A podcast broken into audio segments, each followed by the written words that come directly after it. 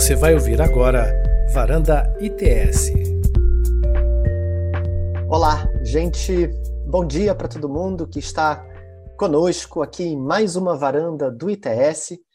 É, estamos usando essa varanda, na verdade, para começar um projeto novo do ITS, Museu de Novas Ideias, em que a gente vai discutir direitos autorais, não é só um conjunto de varandas, é um projeto mais amplo, nós vamos ter as varandas, vamos ter vídeos, vamos ter material, e a ideia desse projeto é voltar a falar de direitos autorais com profundidade e trazendo a perspectiva de várias pessoas da, da sociedade, né, em, em, em várias perspectivas diferentes, e nós pensamos nessa ideia de um, um museu de novas ideias, porque para as pessoas que são mais jovens ou que estejam há menos tempo discutindo direitos autorais, os direitos autorais foram um tema muito importante, talvez o tema mais importante da primeira década deste século, quando a gente fala de internet, é quando surgem iniciativas da sociedade civil, como Creative Commons,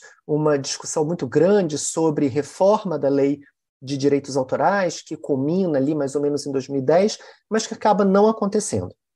Os direitos autorais, muita, muita discussão sobre modelos de negócio também, mas os direitos autorais dão um pouco lugar a debates posteriores envolvendo, por exemplo, proteção de dados, moderação de conteúdo, e agora, por conta da inteligência artificial, os direitos autorais voltam a ter uma presença incontornável. Todo mundo que está lendo é, jornal e está acompanhando regulação de tecnologia e regulação de internet percebe que direitos autorais voltou ao centro da discussão. Né? Nós temos a diretiva europeia de 2019 sobre direitos autorais, tentando adaptar um pouco essa ideia de direitos autorais a, a novas tecnologias, a, a internet, as redes sociais, etc. Nós, agora, falando de inteligência artificial, o tempo inteiro a gente precisa falar de direitos autorais, existem vários desafios na, na, conexão entre os dois assuntos, é sobre isso que a gente vai falar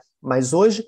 E uma das nossas preocupações na, na sociedade civil é que vários dos problemas e várias das questões que eram discutidas mais de 10 anos atrás, lá em 2010, como, por exemplo, né, relacionadas à Lei Brasileira de Direitos Autorais, como, por exemplo, a insuficiência das limitações, a pouca clareza no que diz respeito a contratos relacionados a direitos autorais, como a diferença entre licença, cessão, obras feitas sob encomenda, várias melhorias, inclusive de redação, que precisavam ser feitas na lei naquela época, não foram levadas adiante. Então, nós não resolvemos os problemas identificados lá em torno de 2010 e a esses problemas se somaram outros problemas, porque o Marco Civil da Internet não trata de direito autoral, justamente porque se esperava que direito autoral fosse resolvido na reforma da Lei de Direitos Autorais, né, o que acabou não acontecendo.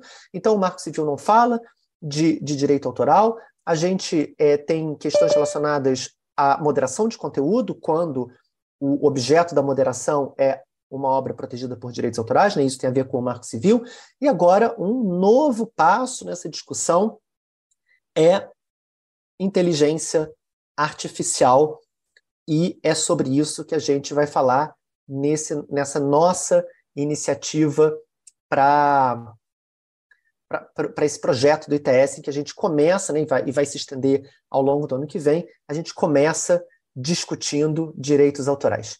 So, I will change to English now because I want to welcome my dear friend and guest here, Pablo. I will ask Pablo to introduce himself and then I will explain a little bit of what we intend to do in the session of our veranda. So, Pablo, please introduce yourself, explain a little bit to who you are, your background, what you do, and then uh, I will say a few words about the connection between copyright and artificial intelligence, and then I will leave the floor to. Thank you, Pablo, for being here today with us. Thank you, Sergio. Um, I am very happy to be here, and uh, you make me practice the the Portuguese I've I've never really learned, but because I'm both Mexican and French, I think I could understand at least 80 percent of what you said uh, in Great, terms of wonderful rights and the involvement of how this issue was central to the emergence of internet, and now it's becoming essential again too with the emergence of artificial intelligence. Uh, my background, as I said, is I'm both uh, you know French and Mexican. I grew up here in Paris, uh, from where I'm speaking right now. I uh, did a French uh, background education, going to a school here called École Polytechnique, and after that, I went to the US where I did a, a PhD in nuclear physics and in high performance computing at MIT. Uh, so that got me to work at Los Alamos and at Oak Ridge National Labs, developing new uh, diffusion methods and, and nuclear physics algorithms uh, to perform high performance uh, computing and, and propagation and inference of um, statistical uh, distributions and learning of those. So that's uh, my background. I also have, um, that also got me to, to get a position uh, as a lecturer at MIT. Uh, so that's that's uh, my scientific background. I also have a second background that's more on the economic side. Um, so I'm a Schwarzman Scholar. That's a fellowship uh, built by Steve Schwarzman uh, in China uh, at Tsinghua University, where I, I did a, a master's. Um, and after that, I also did some financial um, statistical market analysis for um, essentially uh, the energy markets. I was doing that at MIT as a postdoc, and um, and that's kind of the context uh, in which I I started working here uh, in AI. Um, through one of my friends from France that was at MIT doing AI and uh, had worked at OpenAI and NVIDIA and so on. And so it's been a year and a half now that we started a company called Raive, uh, which I'm a co-founder of, um, with the goal of, of really uh, building a system that can help generate uh, multimedia content, so images and tomorrow videos, 3D, sounds, music, and so on. Um, but to make sure that that is done in a way that's both personalized to everybody. And so both for an artist that it can have an AI that represents them, or for an individual that understands them or can help them create and not um, a monolith. Uh, perhaps one way of looking at this, these AI systems today is that they resemble a bit the mainframe computer. Uh, it's one big data set on which you train, and that's pretty much what it is. And so we want to do something way more personalized to everyone. So that's one first aspect. And the second aspect, and that's linked to that, is uh, as Sergio said, um, IP is king, especially in the world of media and image and, and sounds and video. Actually, a big part of the multimedia industries relies on collecting royalties from ownership of IP content, be it you know videos, sounds, and so on, specific, specifically through their characters, right? So Mickey Mouse or you know Pikachu or or, or whatnot. And so that also means that how do you enable these um, IP holders or creatives to exist in the world of AI in a fashion that they control their IP and who uses that IP and how do they remain master of that and not be blended up into one big data set that creates one model that can generate outputs that are infringing on their either copyrights or trademarks or eventual rights of publicity, be it likeness or other, um, without their consent, control, uh, nor compensation. So we want to be, help AI enable the creative industries and the multimedia industries um, exist, partake into the revolution that's disrupting their industries, and benefit from that new industry, uh, and not being in a defensive fashion. And so perhaps a, another analogy, as Sergio, you know, thought about analogies here is a lot of the way Midjourney, Stability AI, or DALL-E even entered the world of image generation through AI. Uh, and you see the backlash of the artists and the IP holders and the creatives. A lot of that resembles uh, or is reminiscent of when Napster came in and Pirate Bay came in in the peer-to-peer sharing exercise, and particularly in music industry, but all of them, by the way, and video too.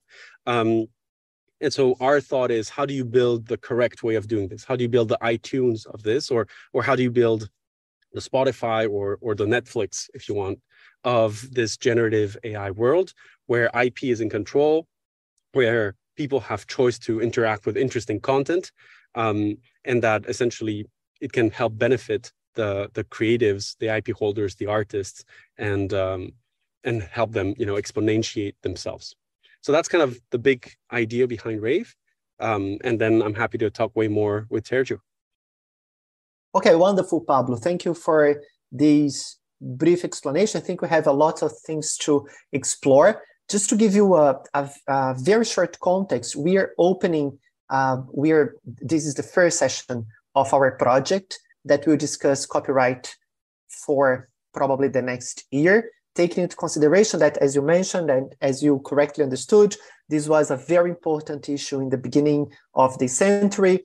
And then data protection, con- content moderation became more important recently. But now, because of artificial intelligence, this is also uh, extremely important. And that's why we decided to start a new project to really debate copyrights and, and uh, their connection with uh, artificial intelligence and internet and content moderation, etc., for the next months. And this is the first session. We wanted you to be here because uh, I wanted to start with something that is not only important, but that's on our daily news and everybody is discussing, which is the connection between copyright and AI. We already have questions here from Analu, but Analu, uh, we will address your question very soon. I know that we have people from many cities in Brazil. Pablo, you're being watched by people from Santa Maria, Curitiba, Sorocaba, Osasco, Santos, Rio de Janeiro, and also Lisbon from, from Portugal. So thank you for, for joining us. Pablo, as we know, we've discussed a lot about that.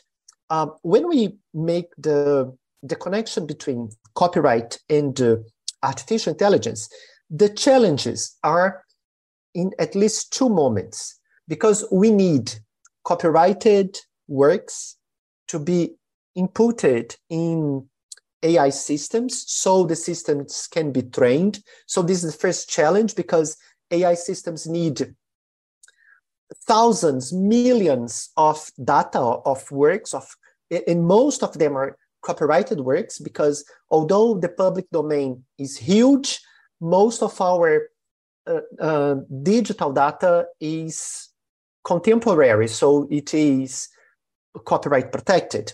So this is the first uh, problem or challenge to to get material to train AI system.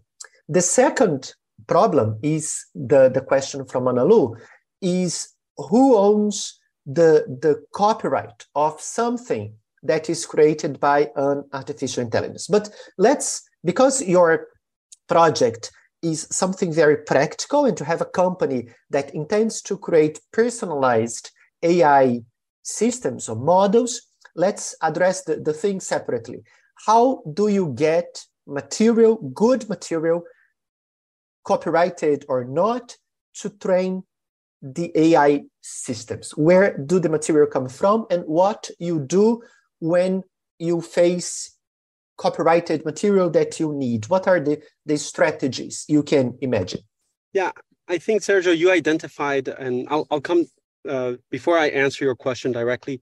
I want to state there's two key problems or issues with copyright and um, AI systems, generative AI systems.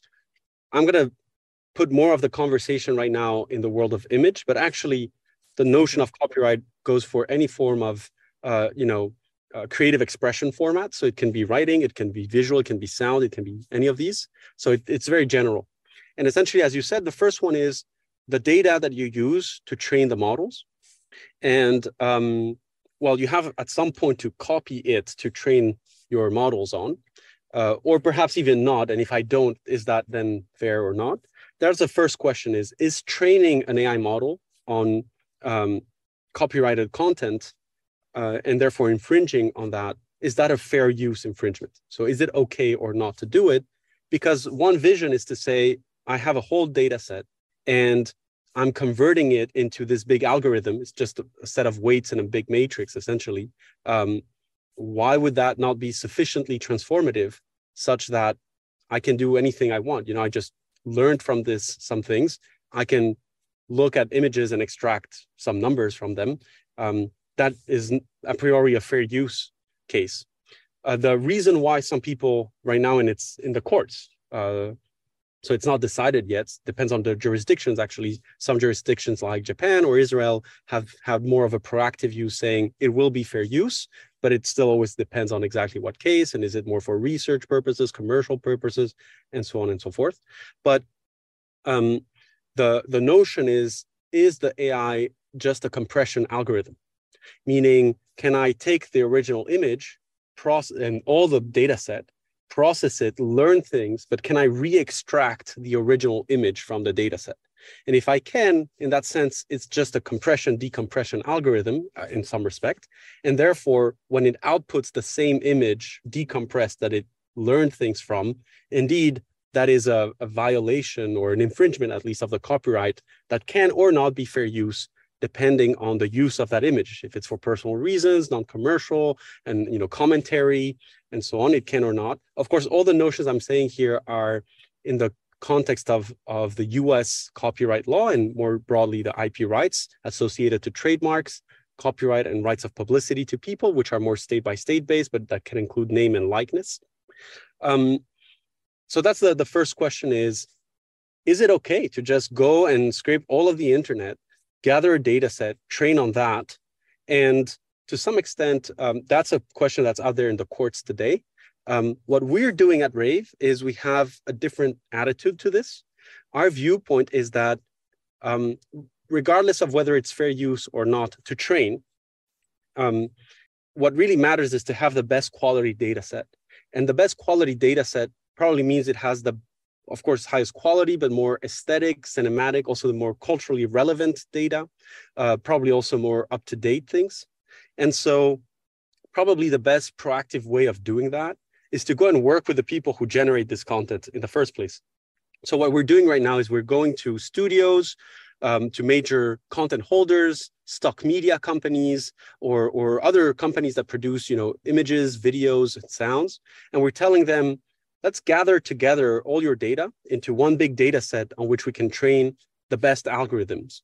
And in exchange of that, we'll do two things. The first is we will protect your IP in such a way that whatever you put in doesn't come out decompressed exactly as we said, or whatever you put in. Also, if, if there's your trademark in this, I don't know, if you're Nintendo and you have Pikachu and I train on, on your Pikachus, it will not output Pikachus. So you feel that your IP is safe.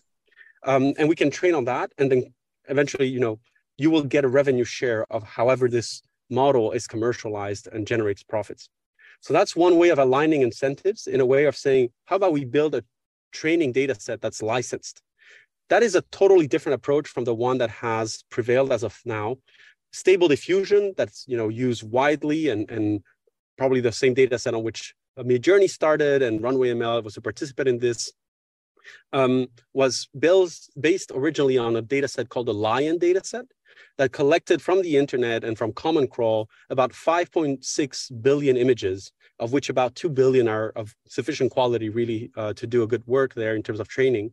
Um, and so that's been one of the reasons why a lot of, of um, essentially the lawsuits against OpenAI, Midjourney, DALL-E, uh, sorry, that's OpenAI and Stability AI, all of these systems, um, they have a lawsuit against them a lot of the lawsuit is for the copyright infringement of the training data set, that is the LAION data set.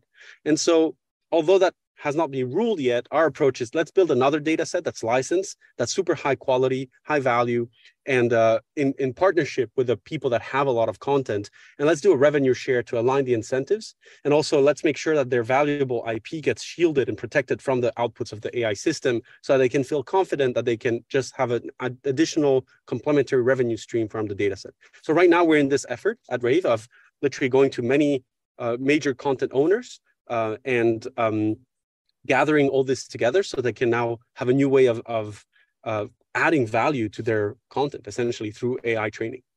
Um, so that's to answer your question. And that was to the first problem, which is how do you, on what data do you train these systems? And is that data licensed or not? And does it matter or not? Because is it a fair use uh, infringement of copyright or not of to train on these uh, data sets, regardless of how you got them?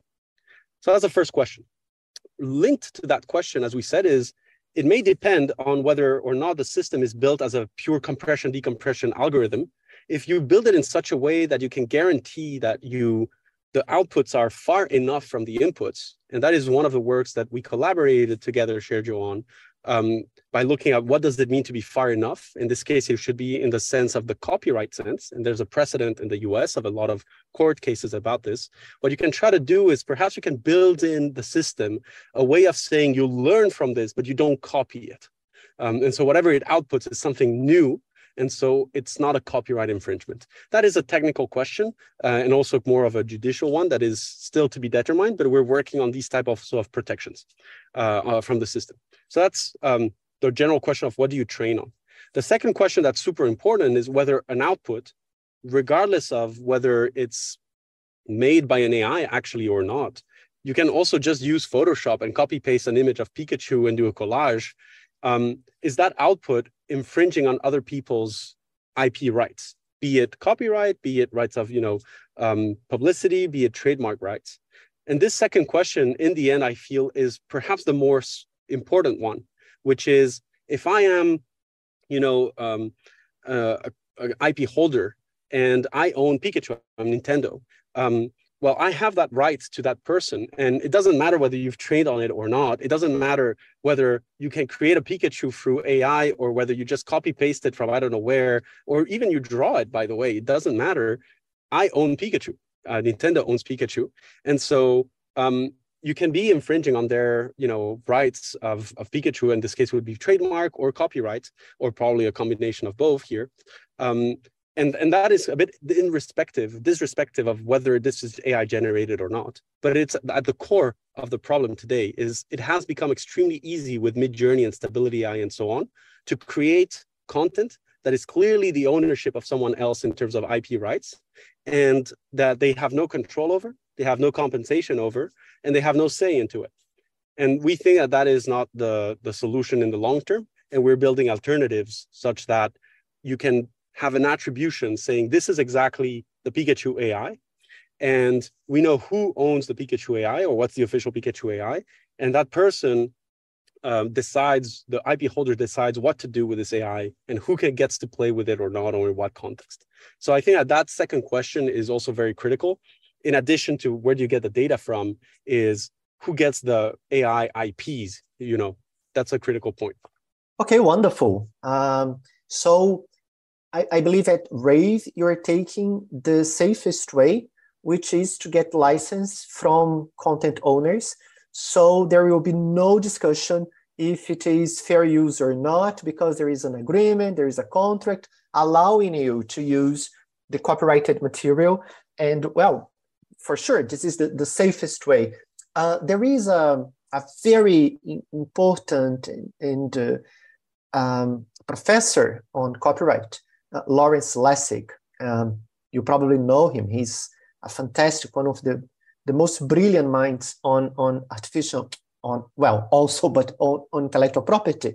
And he, he said that training data must be considered fair use because he says that the, the training, training a human or training a machine is the same thing. So if people can study an author, can study a painter, and all his or her works uh, to in order to create something similar. If a person can do that, a system can can also do that. We we still don't know.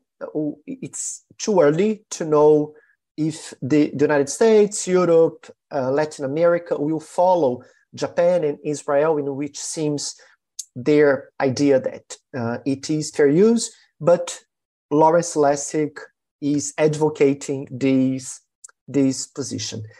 Uh, regarding the, the output, yeah, well, I, I totally agree with you with all your questions, but with your, your comments, but something that I would like to add also coming from Lawrence Lessig. He says that the originality bar is so low for copyright protection. I mean, if I get my, my mobile and if I take a picture of whatever, even if it's not very creative, even if it's not very artistic, it will be copyrighted. So if the, the level of originality required for a work to be copyrighted is so low, why shouldn't we grant copyright for people who um, decide what prompts to use to generate and work, as long as the prompts are at least a little bit original. Of course, if I go to uh, an AI system and I say, please generate the image of a cat, this is not original at all. So we might have to face it as a public domain work because there is no originality and it comes from a machine without any human intervention. But if the the prompts are at least a little bit original, you you for sure you've seen that uh, um, image of the uh, Théâtre de l'Opéra Spatial, the theater of, of spatial opera. And it's a very interesting image that got an award in the United States.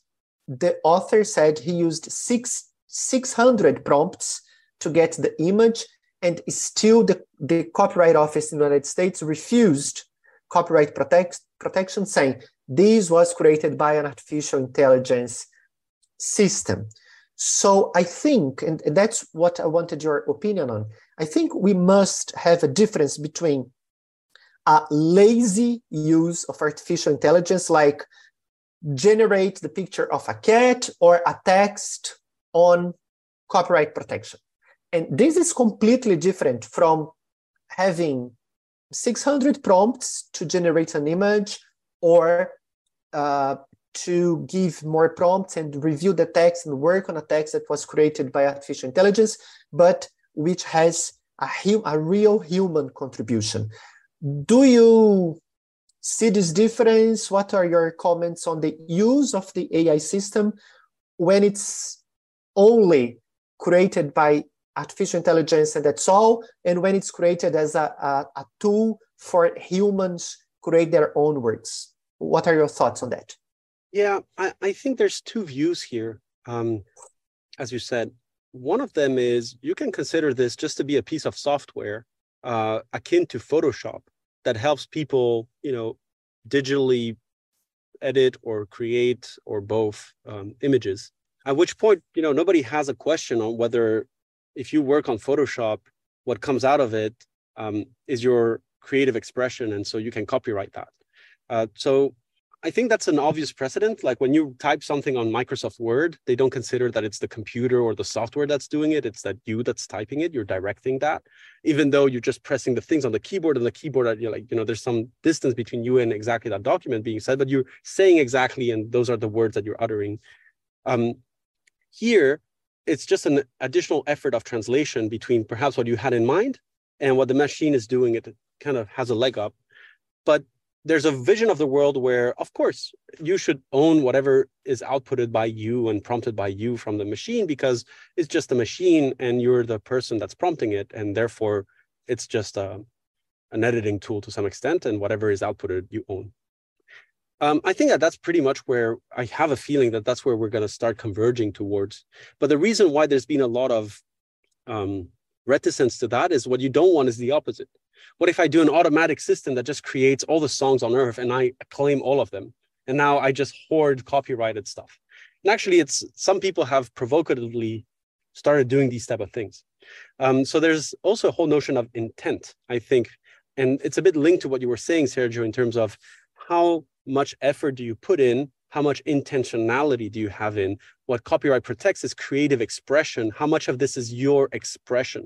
But it clearly if you're prompting something because you have it in your mind like this person with the opera uh, galactic or something like that that won the, the award i think that he had something in his mind that person. Mm-hmm. and, and therefore they're trying to express it. That creative expression is helped by this or that tool be it their hand or the computer. Um, to me that should fall into the the premise of copyright expression. What you don't want is an automatic system that's just pitting things and just all of this is owned and hoarded by someone. So i think that, that in the end is going to what's going to end up converging for is is this helping someone do some form of creative expression? Yes or no. And if it is it's not the first time we have digital tools that are helping um, artistic expression I think a lot of this probably happened when music, electronic music came in, and people were saying this is not music, it's not natural, it's not an instrument, and so on. And then you just realize it's another tool for creative expression. And this, to me, AI is no different. It's just another tool of creative expression. What I think is very important is how do you really make that a tool of creative expression And to do that, we believe you have to have um, AI becoming an extension of your style, yourself, your co-creator, and also for the IP, um, have a, uh, interesting cultural references live in the world of AI on their terms. What I'm trying to say here is a lot of creative expression is about composition and reference and inspiration from cultural references of the past or other works. Every single, you know, major artist says, um, you know, they were inspired heavily by this or that other artist, and then you you add your own expression to that. Um, what you need is a way for AIs to represent these moves. What is the AI of Picasso? What is the AI of whoever Stravinsky? Who, uh, what is the AI of this or that? And how do you end up combining these AIs or references for you now to mix together for your own creative expression? And how does, you know, um, if especially if the present person is alive and has some ownership of this, how do you make sure that those people also get compensated in a, or have a form of control. I think that that's where this is going. At least that's clearly what we're building at Raive is a tool for human expression, a tool for creative expression, where all the important cultural references can have an explicit attribution, an explicit ownership, an explicit um, way of existing on their terms. Wonderful. Okay. And since you mentioned what you're developing Raive now, uh, can you explain a little bit what is your aim at Raive? What you intend to do, and how do you do you expect people to have personalized AIs? What kind of people would have the, their their own AIs? Everybody, only artists. What are their use for, and how could people use their their AIs in a creative way? Yeah, I think. Um, well, there's many ways of looking at this. Uh, one of them is is is very big picture. And the big picture is saying um, what's happening today with generative AI resembles the emergence of a new medium. A bit like when the printing press came in, uh, suddenly you could write and reproduce that writing and distribute it around. Um, and that created a lot of actually the authorship rights come from that time where suddenly you have someone that wants to express something, but they need a technology to express it in. And so you have the printers that become also the publishers, and then you have the authors, and they work together to create a book. They publish, they print, they distribute that book, and then they have a royalty system in between them. The similar type of pattern existed when we started recording musics. So we could come in and, and record music. So the musician plays at some point, and then of course there's a, composi- uh, a composition and so on and so forth. But what what emerged was a record label uh, that could you know take the that could record essentially the piece of of creative expression into this format and start distributing, monetizing, and have a royalty system. And the same thing happened with video to an image uh, when when you had you know studios coming in uh, that can collect this you know creative expression, collective collect uh, creative expression, and start you know publishing it too, and and make uh, you know some some system of of uh, monetization and then some system of royalty. So in that sense, there's not that if you take that analogy, you could say, well, AI may be the same wave or the, the same, you know, idea where suddenly uh, Drake, you know, there was this Drake song example happening recently or like six months ago uh, that went viral. Well, perhaps Drake should have or could have an official AI, and he almost becomes an instrument of some form. And actually, we see this a lot in the remix culture, uh, where you take this, you remix it that way, and so on. Uh, and so perhaps you know there should be an official AI of Drake. Drake should partner with uh, an AI publisher or record or whatever we want to call this that builds his AI and helps it distribute it and monetize it. And there's a royalty system built out of this. Um, and I think at least a lot of that is what we're thinking about in terms of, of what we're building with Raive. Um, and I think that that's a big picture of where we're going. Now, going back to your point of who uses uh, this personalized AI, what does this mean? In the case of Drake, it's very simple. It's what is the Drake AI? And so that's what you mean with a personal AI for Drake. It's not Midjourney. It's you know something that's tailored to this person. Um, more broadly, who are the users of this? Well, there's a well, of AI already, ChatGPT has shown that there was an appetence for this. Um, I think it was one of the biggest consumer explosions in history, reaching 100 million users within months. And um, image systems, uh, image generation systems also have had a, a very, uh, you know, strong curve of adoption with uh, Midjourney, for instance, already having almost 200 million dollars of revenues within 18 months only, uh, and you know with millions and millions of users, tens of millions of users of of um, image generating systems. So I think there's a um, people want to use this. Uh, who is using this is a bit of everyone. A lot of these are, are probably prosumers or hobbyists because the way of interacting with this has not been so simple. As you said, you need to do prompt engineering. That's not straightforward. You need perhaps to have access to Discord or this and that. But also perhaps because you're not in that system. It's not a personal system.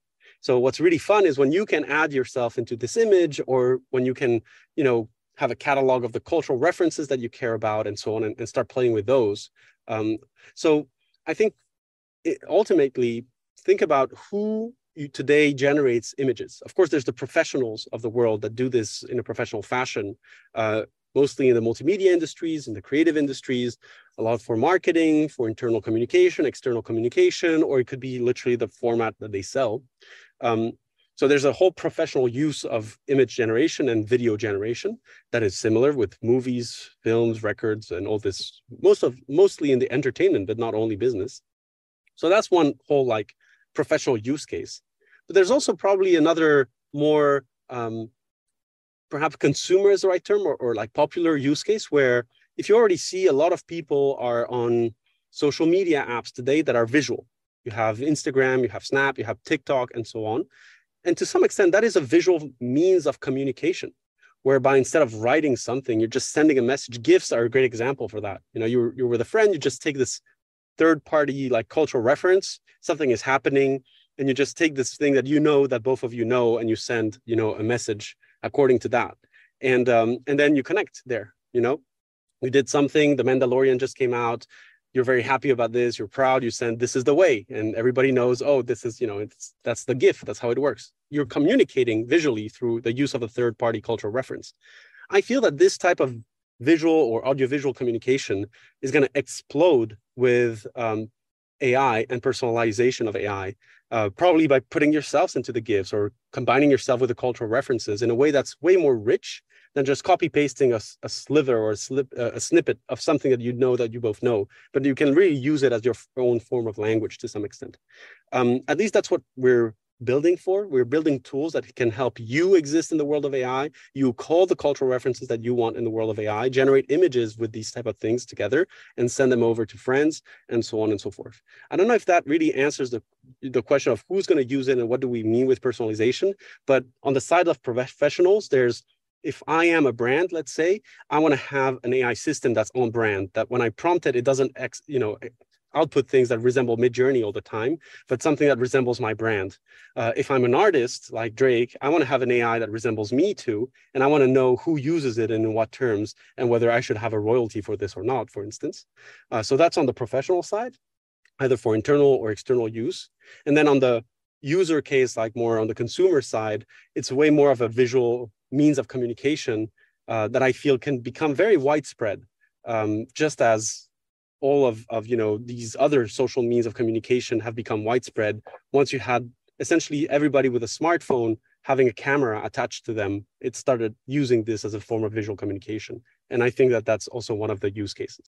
Perfect. I, I think this answers perfectly the, the question. And uh, in, in fact, Pablo, we are we we still have we have less than 20 minutes and we have lots of questions from people. Let's go one by one and, and see what we can answer until it's time for us to to finish. Um, i will ask you the questions and you answer them in the the way you can and as brief as possible so we can answer as many questions as we can. So this is a question from Rafaela. Considering the ethical issues involved in generative AI creations, what is your view on mechanism to ensure that the product of certain AI creations will not infringe one's dignity or image? This question is already so complicated. No, I, I think it's a, it's a, it's a, actually, it, it, it's simple. There's a, some things that you cannot do technologically. Uh, you cannot mm-hmm. guarantee technologically that people be good people. You cannot guarantee through technology that people are nice, they're respectful. You cannot even guarantee through technology that people don't break the law. Uh, so I cannot guarantee through technology that people won't do defamation and so on. What you can do is build some, you know, guardrails whereby you help, um, you know, this or that AI system say, I want to live only within this type of universe, or I don't want to live, you know, with with I don't know, uh, violence uh, or nudity or or other things that you can try to kind of guardrail around, make it safe, um, safe for children, safe for work. That's something you can do. Um, another thing you can do is content moderation, whereby you say, well, you know, we want to have good good citizens here in this platform, and if you're not respectful of the platform, then you will not be here, and that and that's all. You know, that's another way you can can make that. Um, and lastly, what you can do is guarantee that this is you know, for personal use, whereby if this is only for you, and then I don't have to monitor what you do, it's your private life, uh, and, and, then you know it's your problem. Uh, it's not our problem. But if you make it a public thing, it's a different discourse uh, for the reason that you say. So there's technological answers to this. There's uh, uh, more like content, uh, you know, policies answers to this, and there's just kind of good citizenship answers to this on how to do it on the content side, perhaps one thing I can do is show uh, like my screen, share my screen and, show kind of what we're doing here uh, very quickly so that this becomes more visual and people have a sense of, of what we mean with everything I've been saying. It may help for the other questions. Um, so one of the things I'll do here is I'll just show you, I'll share my screen. Great. And perhaps you can see my screen here. And that's one slide of yes. one of the things we, we are doing here with uh, Raive as a system. What we do is we train a foundation model. So let's think of this purple thing, a bit like Midjourney. But the big difference is that we've separated the world of common knowledge from the world of IP there. That's the idea. So it doesn't matter what you train this on. You can train it on Pikachu or on Beyonce. If you prompt just the purple based model, Beyonce, it will not output a Beyonce, it will not output a Pikachu because it's ignorant of that. But it does know general concept. You know, it, it does know photorealism, uh, cartoon stuff, animation stuff. Um, it knows, you know, objects, chairs. Uh, think about it like a dictionary. It knows the common words you know the common nouns but not the, the proper like the, the personal nouns. So it doesn't know who's who. It doesn't know like the social aspect the cultural aspect of the world but he knows all the encyclopedic aspect of the world.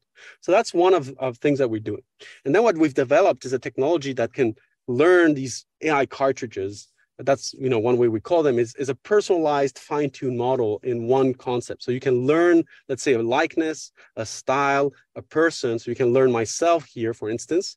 And you can learn like the, the likeness of janelle monae a singer. And you can learn like an artistic style let's say like of sam yang. And you can combine the three of those with a specific attribution through our foundation model. We call a foundation model reality zero and it's built, as I said, to solve this personalization and IP protection problem. And by calling them together, now you can see myself and, and Janelle Monae there in the style of Sam Yang. You can do the same thing here with you know, our co-founder, Jonathan, in the world of Indiana Jones. You could combine these two things together and put it there. If you wanted to see this kind of live and at work, uh, this is the result. So I just used Reality Zero here to generate this image in Raive. Here you can see Raive. And as you can see, I just said a portrait of Janelle and myself. And each one of these, these are AI modules. So I've trained an AI here, Pablo, Juan Janelle, in the style of Sam Yang. Um, and here you can see this image being generated. Now, in this case, uh, all of this is uh, a prototype in terms of it's an internal use, it's just to show the technology. But the idea of what we're doing here is that now we're giving away for Janelle to exist in the world of AI and say, this is my official AI, this is my likeness. I decide who has control of this. And you know, she might say, I just want it for myself and nobody else can use it. And so then if you're only prompting the base model, she does the base model doesn't know Janelle. Or she might decide, if you want to use my likeness, these are the terms. Uh, you can only do it into these and these terms and for personal use. And perhaps you pay me and this is the license and she gets a royalty, for instance. Or this is myself and perhaps for privacy reasons, I don't want anyone else to use my likeness and I just want it for myself, but it's fun for myself. Or perhaps I want to share it with my friends. I control who has access to my likeness here in this case. Same thing for Sam Yang. Actually, I find this case to be particularly interesting. So Sam Yang is a, is a talented, you know, concept artist, has this very particular style here that you can recognize in the image. Um, one thing that's interesting is that styles are actually not protected by copyright. Of course, right? Mm-hmm. So um, impressionism is not protected. Each one of you know the works of art is protected. However, clearly here there's like a Sam Yang style. And thanks to AI now, what you could do is essentially protect style, or at least have an ownership of it by creating an official AI, well, filter, if you want to think about this this way, or like an official AI cartridge of Sam Yang style that Sam Yang owns. And now Sam Yang can decide to license it or not to, to us in our system and get a perhaps a royalty at a price that you know we determine. And so suddenly, thanks to AI, uh, perhaps some artists will have a capability of owning something that they couldn't own before, such as an artistic, uh, an artistic style, to give an example. So this is what I'm talking about right now when I say personalization, composition, and how do you do this at scale? This is the type of technology we're doing at Raive. And we think that that's empowering artists. Instead of, you know, there's only three ways today that have been developed before this for AI and copyright. One of them, an IP in general, one of them is the Firefly way, where the system is only trained on stock media and it's very ignorant. And so it just doesn't know uh, a lot of things. So if you ask, you know, Janelle or Sam Yang probably doesn't know it. And so the first approach is ignorance. The second one is censorship. So if you do this prompt on, on DALL-E, uh, OpenAI, you'd have, it's against the content policy because they don't want, you know, to infringe on the rights of, of the IP rights of, in this case, perhaps, you know, Sam Yang or at least Janelle's right of publicity for the likeness for sure. Um, the last one is the Midjourney or Stability AI one, which is to say, I don't care. Sue me if you can. It doesn't matter to me. Um, what we're building is a system that's very different is trying to say, well, I'm empowering you. Uh, so the base model doesn't have IP, but if you have interesting IP, you can add it to the model for one of these specific models here. And then you can decide who has access to it, in what sense, you're in control. And now we can build a whole system of kind of royalties and so on. So I just wanted to describe this because I think it helps anchor what we're talking about with personalization, the composition at scale, ownership of models, and so on and so forth. Thank you, Pablo. I really think showing the images help to understand uh, exactly what Raive is is doing and, and uh, wants to offer. Uh, let's try at least one more question before we finish. It's a, a double question from, from Guta. Hi, Guta. Is there any available system that can track the content used by AI, such as the content ID used by YouTube? And then the system uses the master to track masters and copyrights, including by melody. Would fingerprinting be a solution for tracking images, music, videos, and etc.? So if there is a system like Content ID and if fingerprinting would be a solution. So one thing that I didn't understand very clearly in that question is what's the content we're talking about? Is it the data on which we're training or is it the outputs that are, have been generated? If the answer is, or is the question is for the outputs, sure, like you can put essentially an invisible fingerprint saying, I know that this was generated by my system, I can recognize this. Um, and that's also helpful to know what's AI generated from what's not. And I think that should probably be something that becomes more institutionalized, perhaps have norms around that. But certainly that's one thing that we're building into Raive, which is the notion that I know what I've generated and I, I know, you know, this, yeah, I have some form of, of, you know, implicit QR code of what I've done and that I can go and track. If that's the question in terms of outputs, sure, we should do that. And I think the industry is going towards that, at least certainly we're going towards that. The second point is um, if, if the question was, um, can you know what data you trained on? Um, yeah, sure. I mean, we know what data we're training on. It just depends on how good you are at, at keeping uh, your data set clean and knowing what you're doing. So I think that that's an important thing. If the question is linking the outputs to the data set, I think that's a bit of a red herring. Um, a lot of some people have said, well, can I see this output and can I know what data influenced this output? I think that that's a bit of an erroneous way of thinking about this, or I don't know if erroneous is the, the right one, but it's a bit like if you ask someone, "Hey, Sergio, you just said something. Can you tell me of all the books that you've read and everything that you've had discussed in all your life, what inspired and what contributed for each one of them to what you just said?" It's it's not really the way learning works. It does work like that when you have an explicit reference to something you're saying i'm quoting this person. I'm eh, doing reference to this person. And that's what we're solving at least or, or that's our proposal is let's have those things as specific models that you can go and reference and attribute things to. If what you're trying to do is do this fractionalized inspiration there's research problems with that. It's not clear how you do that. It's not clear you should do that in terms of if there's sufficient transformation and it's something new why should you? Um, it, it's yeah, it's just hard to do that. And it's not clear why you would. Um, if some people feel that if you want to backtrack what influenced, because you can say, well, everything's just a mix and combination of what we trained on, and something of that has to come in the output. There's a bit of a danger there, whereby imagine you can create a system that knows how to reproduce the voice of, of let's say, Drake by mm-hmm. never training on Drake's voice, but by combining, I don't know, Marvin Gaye's with Eminem's and whoever else's voice, then what you're doing is you would be giving, you know, backtracking things to Eminem and Marvin Gaye and never to Drake. So I, I feel that the way you train these systems is is and trying to link the way you do that training with the outputs is not necessarily um, feasible, uh, desirable, nor is it solving clearly the problems that we identified. Okay, wonderful. Um, okay, I, I, I agree. It's really difficult. France, France now has a, you, you're probably aware of that, a project of law, bill of law, saying that the the copyright holders of a work created by artificial intelligence should be everyone whose works contributed for this work to be created. So there are, from my perspective, two impossibilities here. One is to know exactly who contributed to this work to be created, as you mentioned. And even if we can do that, we might end up with dozens or, or hundreds of, of people being considered uh, copyright holders of this new, new work. And some of them even in public domain. Well, this would not be a problem because if it's public domain, it's okay. But we could have dozens or, or hundreds of people sharing a copyright. And in practice, this would be simply impossible to manage. Yeah. Impossible. Yeah, yeah. I, I think the, the the kind of red herring behind this is to believe that these AI systems are just retrieving data from an old system. Mm-hmm. This is not a search engine.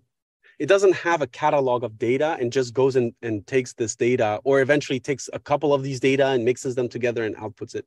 That's not the way these work. And, and that's not what they do. Um, and so a lot of these approach regards this old idea that there ha- there's a, a, a, data set in a library and I just go and say, tell me which ones you used. Um, the problem with this, like who contributed is, well, then should you put the coders in? Should you put, you know, also the people who manufacture the computer in? Like, what do you mean with, with the contribution here? Clearly the prompter, you know, has an intent and they're trying to take whatever they have in their minds and ask uh, with the work collaboratively with the computer extract something new that's expressing themselves and that's what's copyrightable creative expression. Um, if you go to a library and you read books and get inspiration from that and use all of that together to express yourself again does that mean that you know the authors that you read um, own what you did? Or unless you're copying them then indeed that's an infringement of their copyright but if you're not then it's your creative expression. So i just feel that again trying to link the outputs to the inputs from a, on a data and algorithmic sense is a bit of a red herring it doesn't really solve the important problems the important problems is is there going to be an owner of the Pikachu AI? Or if there's a Pikachu outputted, is the owner of the Pikachu agreeing to this, and do they get fair compensation? Do they get you know uh, fair control about this, and so on and so forth? Um, I, I, think that that's really what matters. And also the second one, as we said, uh, is whether in general the whole collection of data on which you're using to learn in general um, should that be you know compensated for or not? And is that a fair use or not? And how do you do that? Actually there's a licensing kind of market for training that's emerging with stock media and so on. We're working on that. But i think that that's very much of a secondary aspect. It's more about the quality of the data and how do you gather the right volume and the right things. But once again what really matters is what's outputted who's decided who's expressing themselves in this output when you're expressing yourself if you're using you know, here's Janelle, here's Beyonce, here's, you know, Pikachu. Is that okay? Do they have control? Do they have compensation? Do they agree? Um, do they have consent also? I think all of these are very important things of how do you enable IP to exist in the world of AI on their terms in a fair fashion. And, and that is not a matter of what you trained on, on most respects. It's about a, a decision that we take on how we build these things architecturally. Fantastic. Well, folks, um, I know we have many unanswered questions, but I also know that Pablo has to, to leave now because we agreed it would be one hour of, of presentation. So I, I apologize if we cannot go further in the unanswered questions. And it only shows that this uh, topic is really fascinating and we have to go back to it very soon. So we might have a, a second session on, on artificial intelligence and copyright and perhaps taking a look from Brazilian perspective. So I will think about that. I will. I, I want to to thank everybody who's who's here with us. I would like to thank ITS and uh, everybody who is helping us to to have this veranda. Pablo, thank you very much. I would like to have your final words and, and thoughts on the topic. So, Sergio, first, thank you again for inviting me here. Um, it's always a pleasure. And I'm happy actually, if you want to organize a second session, if there's a lot of unanswered questions, I'm happy to do so. First, um, second, um, perhaps there's two things I, would like to finish with on, on who we are and what we're doing and what's Raive and what's more in, perhaps interesting to everyone. The first one, as we said, is we're building essentially an alternative to stability AI, whereby we're building foundation models, first of images and tomorrow of videos, sounds, and so on, where you can do a lot of personalization at large scale and uh, have a lot of IP control so that if you were an owner of IP, you get to decide what is your AI and who control and who owns it or not, and, and, and how, how do you license it, and you get control of, of your AI. So that's what we're doing. The second thing is in the process of doing that right now, we're constituting a data set so that we have a large training data set that's licensed where we shield IP, but we get a lot of general knowledge. And um, if there's anyone listening here that is interested in contributing data to this type of initiative of constituting a large training data set, I'll be more than happy to uh, entertain that. So please send them over, Sergio. And uh, lastly, uh, as I said to us, the vision here is AI is kind of a new medium for creative expression. We just need to build it the right way so that artists and IP holders take back, you know, control. Um, and so I'm happy to uh, be building this and working together with people like you, Sergio, uh, to make sure that everybody gets respected in this process. Thank you very much, Pablo. It was wonderful talking to, to you again. Thank you for your time. Thanks everybody for being here. And uh, I'm very glad to announce that this is the first event of our new project debating copyright, and we'll have lots of things coming in the next month. So thank you, Pablo. Have a nice trip and see you soon. Bye bye, folks. Thank you to everyone. Thank you. Bye. Thank you. Bye bye. Você ouviu Varanda ITS